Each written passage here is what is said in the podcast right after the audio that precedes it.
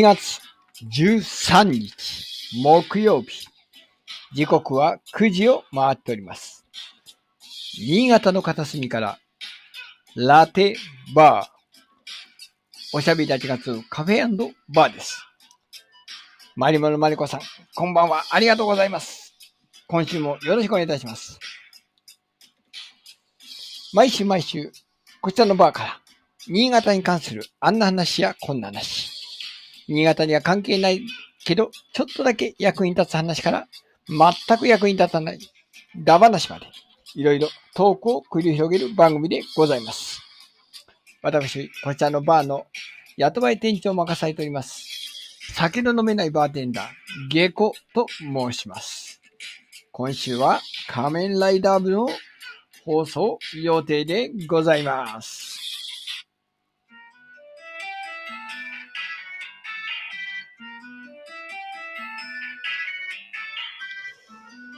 いやー、暑いですね。というか、ムシムシしてます。で、本日はね、ちょっと晴れ間が見えてね、いい天気の場面もあったんですけど、また明日から天気が崩れそうでございますけど、皆様の地域はどうでしょう？まあ、夏、いよいよ真っ盛りには近づいてきておりますね。というわけで、今週は仮面ライダー部をお届けしますが、レギュラー陣が来てますので、お呼んでみましょうかね。まずは、間に合ったということで、フージーさんが来ております。よいしょ。フージー、呼んでみま、どうぞお入りください。はい、こんばんは。間に合いましたか、え間に合いました。でひょっとしてまだい車の中？や、戻ってまいりました。戻ってきましたか？大丈夫でしたか？忙しい、忙しい。うん。えーと、ちなみにあのーあれですよ。あの、フージーさんは、あのーラジオトークは、アップデートできた？できました。あ、できた。うん。はい。無事にできた。うん。じゃあ、もう一人の安倍先生に入ってきていただきましょう。どうぞ、お入りください。こんばんは。はい、チャンス。ウィーシュウィーシュはい、どうもー。うん。いやー、今日はね、いい天気でしたけどね、安倍先ね、い生とこもい天気でしたよね。やっぱ、あれですか？あのークーラー、バッチシ使ってますか？バンバン回してました。死んでしまう。ねえ、蒸し暑いもんね。うん。うん。そしてもう一人のガーコさんも普通に、えー今日は来れたようですね。どうでしょう？ガーコさん、こんばんは。あこんばんは。うぃー、梅干し。セーフ、セーフ、セーフ。そう。うんちょっとポイントがいっぱいになったから。そうなんだよね。使わないからさ、どんどんさ、なくなってっちゃうんだよね。うん。あの、勝手にね、なく、あの、減らされちゃうって、なんて言ったらいいの、そうそう、消化されるっていうかね、期限切れですでなくなっちゃうんだよね。うん。そうそうそうそうそう。うん。なんで使わないと。というわけで、えー、今週のうーコーナー担当しているうー倉田さん、あの、アップデートがね、なんかできてないという話もあるんですけど、でも無事に入れたようなので、お店に入ってきてもらいましょうか。倉田さんどうでしょう？こんばんは。こんばんは。お、おーよかった。アップデートはできなかったけど、いけたかあ、。なんか、なんかできたみたいですね。あ、できた。ほんと。うん。うんうん。あ、でもなんかあの、アプリがアップデートできなくても、俺毎日アップデートしてるんで。あ、全然マジ問題ないか。日々更新更新で。なるほどね。はいうん。本人か。なるほどね。はい。なるほど、なるほど。うん。じゃあね、あのー今週の配信のメンバーが全員揃ったところで、このコーナーに行ってみましょう。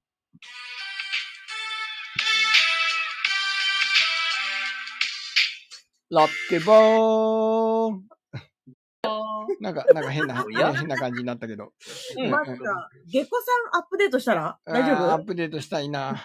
うん。一人でいろいろやってますんでね。うん。大変、大変。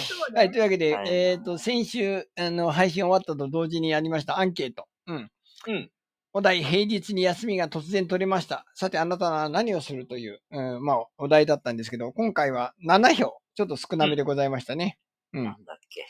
1番、特に何もしない。2番、美容院や窓口手続きなど、普段行きたいところに行く。3番、うん部屋の配置替えや断捨離。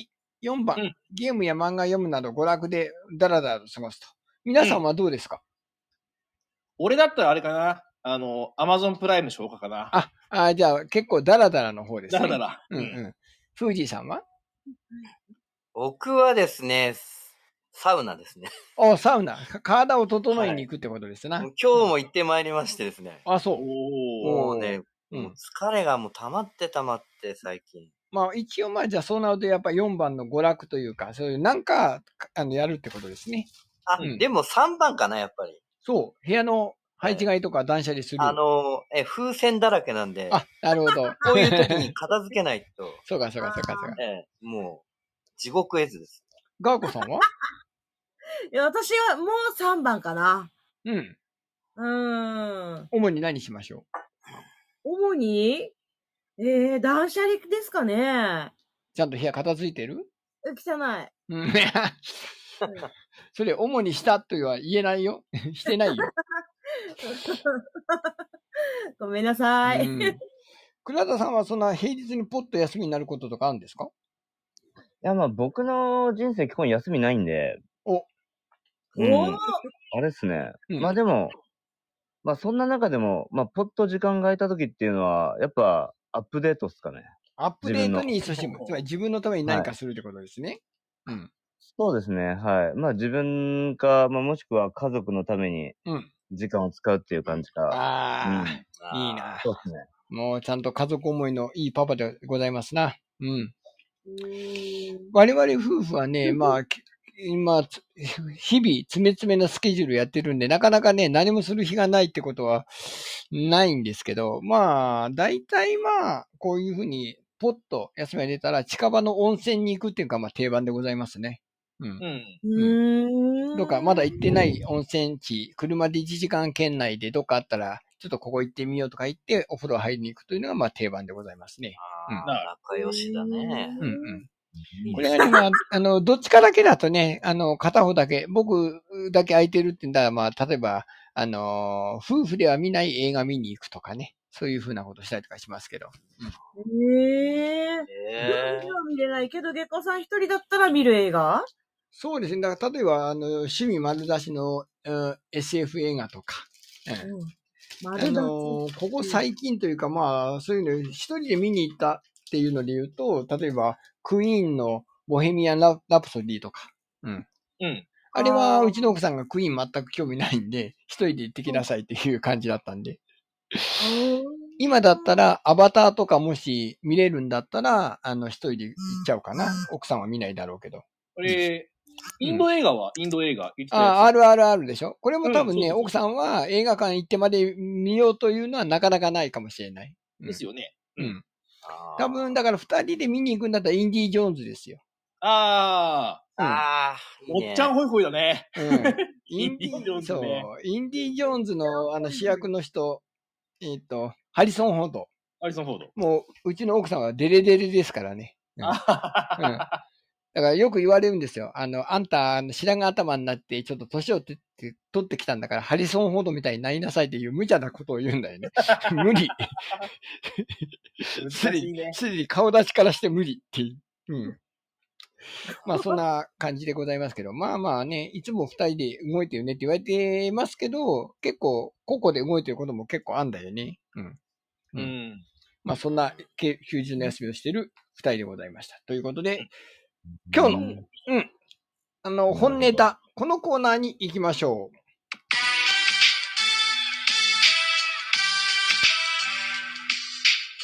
ローって、あ、また、またなんか反応が。だからなんでこれ勝手に動くの？あの、一回だけにしてるのに、なんで勝手に動くの？本当に。うん、うん。ラーって、ラテ、ラテ、ラテ、ラテ、バー。うん、バー。一人でやってた。バーバーバーバー。はい今日グズグズだな。うん今日ぐずぐずだ。まあ、そういうわけで、今週の仮面、あ、こん今回の仮面ライダー部、うんえーマジシャン倉田が選ぶ平成仮面ライダーシリーズ第1期のベスト 4! イエーイ倉田さん、あの、まずこのタイトルで、まず、あの、あの、謎が多いんですが、なぜベスト4なんですか？確かに。そうだ。そう。これね、うん。あのーまずね、ベスト3だったんですよ、本当は。あ、はいはいはい。そあの、富士さんと企画の打ち合わせをしてた時に。はいはい。ただ、あの、まあ、ベスト3でもいいんですけど、まあ、ちょっとね、ベスト3を語る上で、どうしてもちょっと語りたい作品が1個ありまして、おでそれでちょっっと4位っていう形で、まあ、4位っていうか、まあ、ベスト3プラス1みたいな感じですね。ああ、なるほどね。いやうんー、僕の中では選べないっすよね、やっぱり。だったら、あのー、あの、第一期の四天王とかじゃダメなの？まあ、それでもいいですからね。うん。いや、ねえ、いや、だからね、うん。あの、あとはじゃあ、お二人にお任せしますんで、よろしくお願いします。はい。はい。まあ、あの、前回私のですね、えーベスト3を、えーは長々とね、はうん話させていただいたので、もう、倉田さんにちょっとね、い倉田さんの方が、ちょっとね、あの、説明できなかったので、申し訳ないので、今日はもう倉田メインでお願いしたいと思いますが、はい、ありがとうございます。はいね、富士さんからね、あの、しっかりね、あの、バトンをいただきまして、ね、先週、じゃない、先月か。先月はね、はあの、富士さんのね、あの、ベスト3っていう感じで、あの、まあ、電王と、まあ、そうです。、王道、ね、はい。りり龍騎ですよね。勇気とね、はいで、あの、3作品、富士さんの方でね、熱く語っていただいたんでね、ここはね、はいちょっと僕がちょっと喋り倒そうと思うんですが、もうちょっと視点が面白いですね、えっと今そうなんですよ。で、あの、今回ね、その富士さんが選んだ3作品を、あえて外したわけではなくて、うん。ただね、ちょうどね、被らなかったんですよね。僕の方で。へ3つ選んでくれって言われた時に。えうん。まあ、大体被りそうじゃないですか。うん。うん。で、あの、今回の一応、あの、選別の決まりっていうのが、一応その、平成前期ですね。はい。うん。あの、まあ、クーガからディケイドまでの10作品からまず3つってことだったんで、はい。ちょっとね、僕はあの、3つ、まあね、ベスト3プラス1っていう感じでちょっと厳選をさせていただいたんですが、まずね、どちょっとこのベストいきますか3をね発表する前に、そのプラス1、はちょっと話しておきたいものが1個あるんですよ。お。これはね、やっぱりね、あの、平成仮面ライダーの、やっぱりあの、スタートとなったもう歴史の幕開けのやっぱクー、クーがですね。データ金字塔そう、これね、あの、やっぱりあの、ベストなくして3には入らなかったんですけど、ちょっとやっぱ語っておきたくて。うん。いやーまあ、そもそも、なんであの、我々、まあ僕とフージーさんだけではないですよ。もう本当日本全国、まあもっと言うと世界にもファンがいるくらいの、この仮面ライダーシリーズが、なぜここまで人気が出たのかっていう答えがですね、全部ね、クーガの歴史に語られてるわけですよ。うん。はい。まずね、あのー要は、あの、あれですよね。クーガの前って、結構、あの、期間が空きましたよね。そうなんです。はい。え、10年ぐらいいたんだっけ？ちょうどね、10年空いてました。そう。うん。だからもう本当にこの作品が成功して、から今のね、あの、仮面ライダーシリーズがあると。そうなん。要は昭和と平成の違いをすごい全面的に出したのが受けたと。そうです。で、あの、やっぱね、この平成仮面ライダーがなぜここまで拡大したかっていうのがね、僕ね、あの、大きく分けて2つ要因があると思ってて、はい。その2つを一気に伝えたのがこのクーガなんですね。まず1個が、多彩なフォームチェンジです。うん。あー。で、あの、実はですね、あの、このフォームチェンジっていうのが、クウガが最初じゃなくて、実はあの、昭和ライダーの最後のブラック RX が、あの、ロボライダーとバイオライダーになったところからヒントを得てるわけですよ。はいはいはい。このクウガが。うん。で、クウガは、あの、主にあの、4つのフォームにチェンジするんですけど、それが、まず、大人にも子供にも受けたっていうのが、まず一つ。と、あとね、若手のイケメン俳優の起用です。小田切城だ。そう。この二つで、子供と大人、まあ、要はお父さんお母さん、両方の心を掴んだっていう。ここから、平成仮面ライダーシリーズが今の技術まで続くことになったんですね。で、あと、まその、はい。やっぱりね、ヒーローっていうものに対しての価値観が、ここから変わってます。あの、うん日本の特撮界の歴史で言うと。はいはい。今まではなんか、悪者が出てきた、やっつけた、悪者が出てきた、やっつけた、悪者が出てきた、やっつけた、で、ずっと、何のストーリーの展開もなく思ってたのが、昭和だったんですけど、ここからね、ヒーローっていうのが、何なのかっていうのを、あの、真の部分で紐解き始めたんですよ。クーガから。だから、あの、別にあの、変身して戦うだけはヒーローじゃないと。なるほど。うん、別にあの、まあ、ヒーローはね、どこにでもいるし、誰かのは誰かのヒーローっていうところをここから伝え始めてる作品がまずクーガだったんですね。はい。なんで、そのクーガからのスタートを前提に、ちょっとこれから僕のベスト3にちょっと入っていきたいと思うんですけど、おおまずね、あの、これがまず前提になってます。あの、すべてのスタート。まあ、原点ですね。はい。で、じゃあ、僕の3位まず発表しますね。第3位。3位。これはね、カブトです。おー、しうん水島ヒロですね。カブト、水島ヒロ。天はい。童掃除です。そうなんですよ。これあの、カブトね、あの、一応平成前期このラテワーで全部お伝えさせていただいたんですが、まあちょっとね、その復習も兼ねて聞いてくださいね。で、まずね、このカブトっていうのが、あの、まあやっぱりね、あの、ライダーシステムがですね、あの、かなりあの、抜本的に変わったんです、ここから。いやー、変わりましたね。うん。あの、ね、マスクドライダーシステムっていうものを使ってるんですけど、とりあえずこのカブトに出てくるライダーの2つの機能の、キャストオフとクロックアップ。専門的だ。うん。すごい。この2つが、もうかなりやっぱりあの、視聴者の心をつかみました。うん。そう、変わりましたね。せんそのシステムそうなんで、テントシステムが。そう戦闘システムがここで一気に変わったんですよ。はい。で、えっと、もっと言うとね、あの、まあ、ちょっと詳しいことはもっと話したいんです。ちょっと時間の関係でちょっと省かせていただいて、この仮面ライダーカブトっていうのは多分ね、あの、平成ライダーシリーズで言うと、間違いなく総合的にはナンバーワンになる作品だと思うんです。神作ですね。神作です。あの、ライダーのアクションもそうだし、俳優陣の演技力も良かったです。ただ、はい。僕がこの兜で注目したところっていうのが、あの、まあ、水島ヒロ、まあ、天を演じる天道宗司の天の道を行く。そうです。すごい。天の道を行き、すべてを司る。すべてを司る男。あるじゃないですか。はい。で、このね、天の道を行きっていうことを劇中でずっと言ってたんですけど、最終回でその天の道の本当の意味が明らかになって終わるっていう、すごい1年間かけた布石回収だったんです。ここで。深すぎる。うん。なんで、この作品に関しては、いろいろ前半後半、右往左往はあったんですけど、結局最後に伝えたいのって、やっぱ天の道っていうのが人の道っていうことなんですよね。うん。だからその、自分のために世界を変えてはいけないんだと。世界と他人のために自分が変わる。それが本当の天の道であり、それが人の道っていうことを説いてるわけです。だから、そこで、真のヒーローの意味をそこで全部回収して終わる作品だったんですね。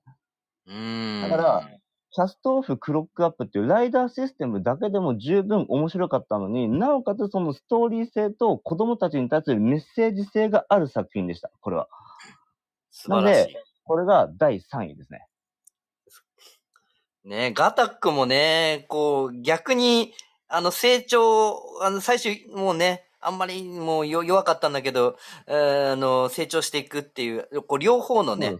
主役っぽくて、うん、ガタックも良かったですうなんもうね。ガタックもよかった。はい。で、あのーそれで言うとね、あの、次の第2位なんですけど、第2位が、これね、結構ね、予想外の人多いと思いますが。予想外ですね第2位、牙です。はい。ちょっとね、先週からちょっとこの話をするぞ、みたいなこ。れは昼ドラですね。そう。まさかの不倫が出てくるという。そうなんです。はただ、今回ね、その牙で語られる部分って、その不倫とか、時空を超えた恋愛っていうところに結構みんな注目してたと思うんですよ。はい。ただ、あのー平成ライダーシリーズで、あの、この牙を上位に持ってくる人ってなかなかいないと思うんです。いないですね。うんなんでだろでも、これね、なんでかっていうと、牙自体はめちゃくちゃいい作品だったんですけど、う。うん。牙の、あの、前後にあったライダー作品によって、オセロみたいに塗りつぶされちゃってるわけですよ。要は、この牙の前作が電王だったんです。電王ですね。で、電王めちゃくちゃ人気あるんですよ。ダントツ1位です。ダントツ声優陣とかキャラクターとかはい、佐藤ああ、健なるほどね。ダントツ1位なんですよ。そう言われてみれば。で。電王、しかも電王の前が兜なんで、兜電王で当たり当たりだったんですよ。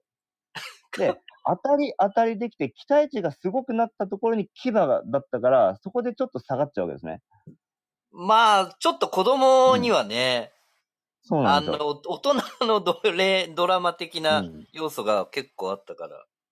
ただね、牙の中で僕が注目したところがやっぱクラシック音楽なんですよね。ああ、バイオリンがね、そう、バイオモチーリン、フになってますから。そうなんです。ただこれ、ただのバイオリンではなくて、あの、26年前に、紅音屋が作ったブラッディ・ローズっていうあ音楽を引き継いでる物語なんです、これ。これお父さんですね。そう、だから、紅音屋が主人公のお父さんで。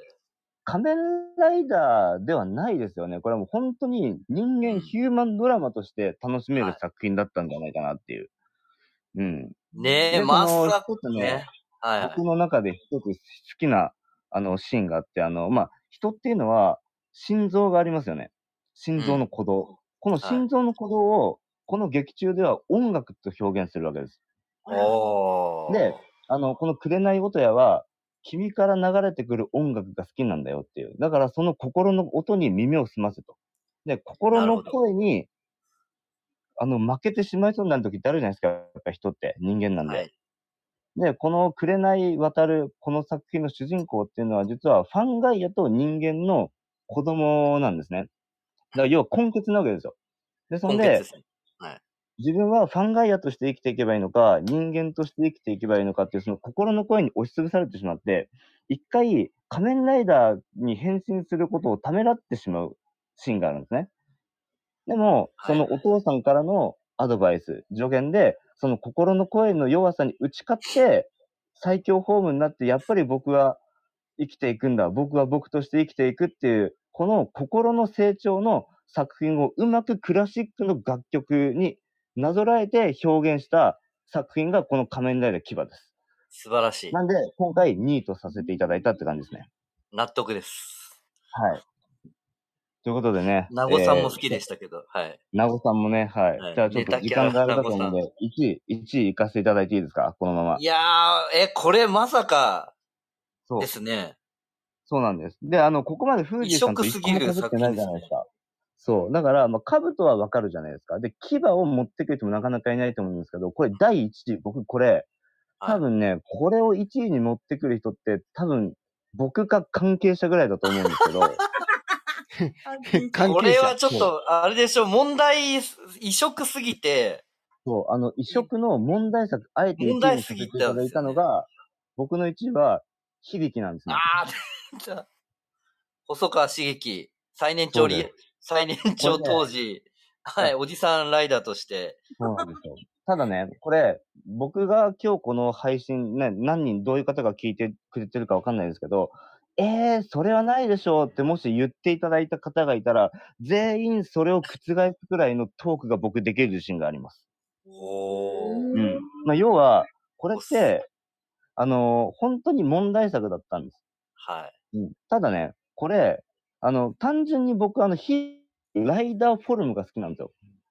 あの、すごく鍛え上げられた腹筋とかね、あの、本当に体ぴったりと、ライダースーツみたいなのと、あと、これ実は、あの、変身って言ってないんですね。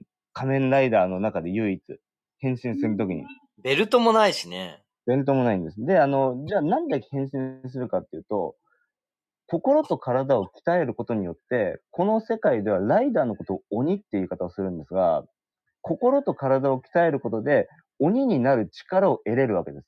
でその鬼になる力っていうのは、例えば、あの、合唱の時に使う音叉とか笛とか、まあ、音って結局は空気の振動じゃないですか。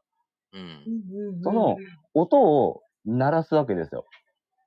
音を鳴らして、その音の振動と自分の心と体が発する波動が共鳴することによって、鬼になってマカムを倒す力を得れるわけですね。だから、鍛えることを怠ってしまったりすると、変身ができなくなっちゃうんです。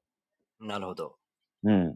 だから、とにかくこの主人公、あの、響さんとか、伊吹、轟とか、いろんな鬼が出てくるんですけど、とにかくあの、鍛えるトレーニングをするシーンがめちゃくちゃ多くて、で、あの、山にこもってトレーニングをして、まあ、当時あの、僕もあの、高校生でボクシングとかやってたんで、もう山に合宿行った時にもう響さんの真似とか、めちゃくちゃしましたからね。うん。で、実はこの仮面ライダー響の主人公って、まあもちろん響さんではあるんですけど、実はこの主人公って、響さんの弟子のアスムくんっていう少年なんですよ。あこそうあ、新しいかったですね。うん。だから、アスムくうんの。成長、そう。アスムくんの成長で、響さんもアスムくんに夢と希望と、あと人間性をどう伝えたらいいのかっていう葛藤もありながらの、その響さん自身の成長でもあるわけですね。うん。で、あの、心と体がどんどん強くなっていくことによって、フォームが強化していって、あの、最終的にはあの、アームド響きっていう、最強のフォームを手にして、あの、最後の声だけで、でかい敵を投げ倒すっていう技を身につけられるわけですよ。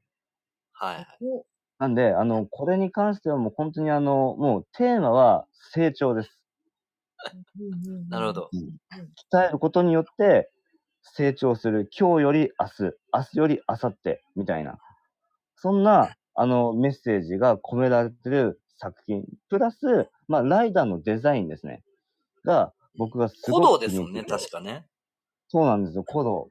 古道の人。うん、で、あとね、その牙の時もそうだったんですけど、結局ね、僕って音楽が好きなんですよね。楽器というか。あうん。これ、あの、まあ、普通仮面ライダーだったら、あの、必殺技はライダーキックとかなんですけど、これってあの、太鼓とか笛とかギターとかっていうのを使って、あの、攻撃ではなくて音劇なんですよ。うん。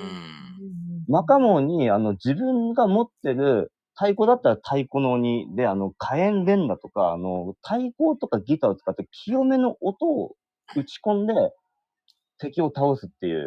うん、斬新でした。時間が。音劇そうそうなのこれ時間が。まとめをお願いします。時間が。はい。ね。という感じで、あの、まあ、今回ね、本当はもっと語りたいライダーがいたんですけど、今回ね、ちょっとこの3つに絞らせていただきました。いや、素晴らしいです。はい。ありがとうございました。はい。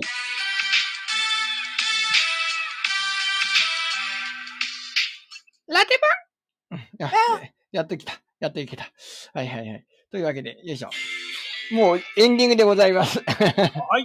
いやいやいや、あのー思った以上に濃厚なライダートークでございましたね。すごいでし。たね。うんうん。いや、もう天道掃除に見えたわ。うん。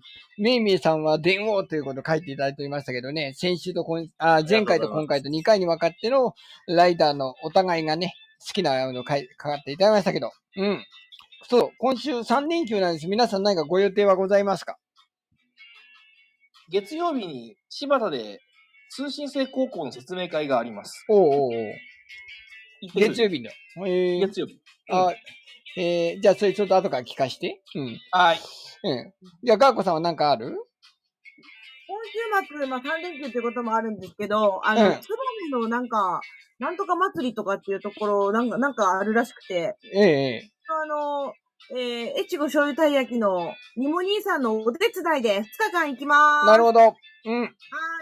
で、フーディーさんが17日は新潟 VIP でイベントってことでございますか？おいえ。ああ、17日重なるなぁ。うん予約して。うん。倉田さんは何かございますか？まあ、3連休ということで言うと、まあ、17日ですね。ちょっと、富士さんと被っちゃうんですけど、17日、ちょっと関ヶ浜の海の家貸し切って仮想通貨トレードのおをしてあります。おー。興味ある方、ぜひ、なるほど。はい、あの、うん連絡ください。なぜみみんな17なんだ。すごいな。まあ、今週はね、ライダー部で、えーまた2桁のあー方が聞いていただきましたね。来週は特に今のところ予定がないんですが、そういうのを乗り越えて、もっとね、これが2倍、3倍となるように頑張っていきたいと思いますので、皆さん今週もありがとうございました。うん。ではまた来週木曜日夜9時にこちらのやつで、えー、番組やってますので、ぜひお聞きください。ありがとうございました。お疲れした。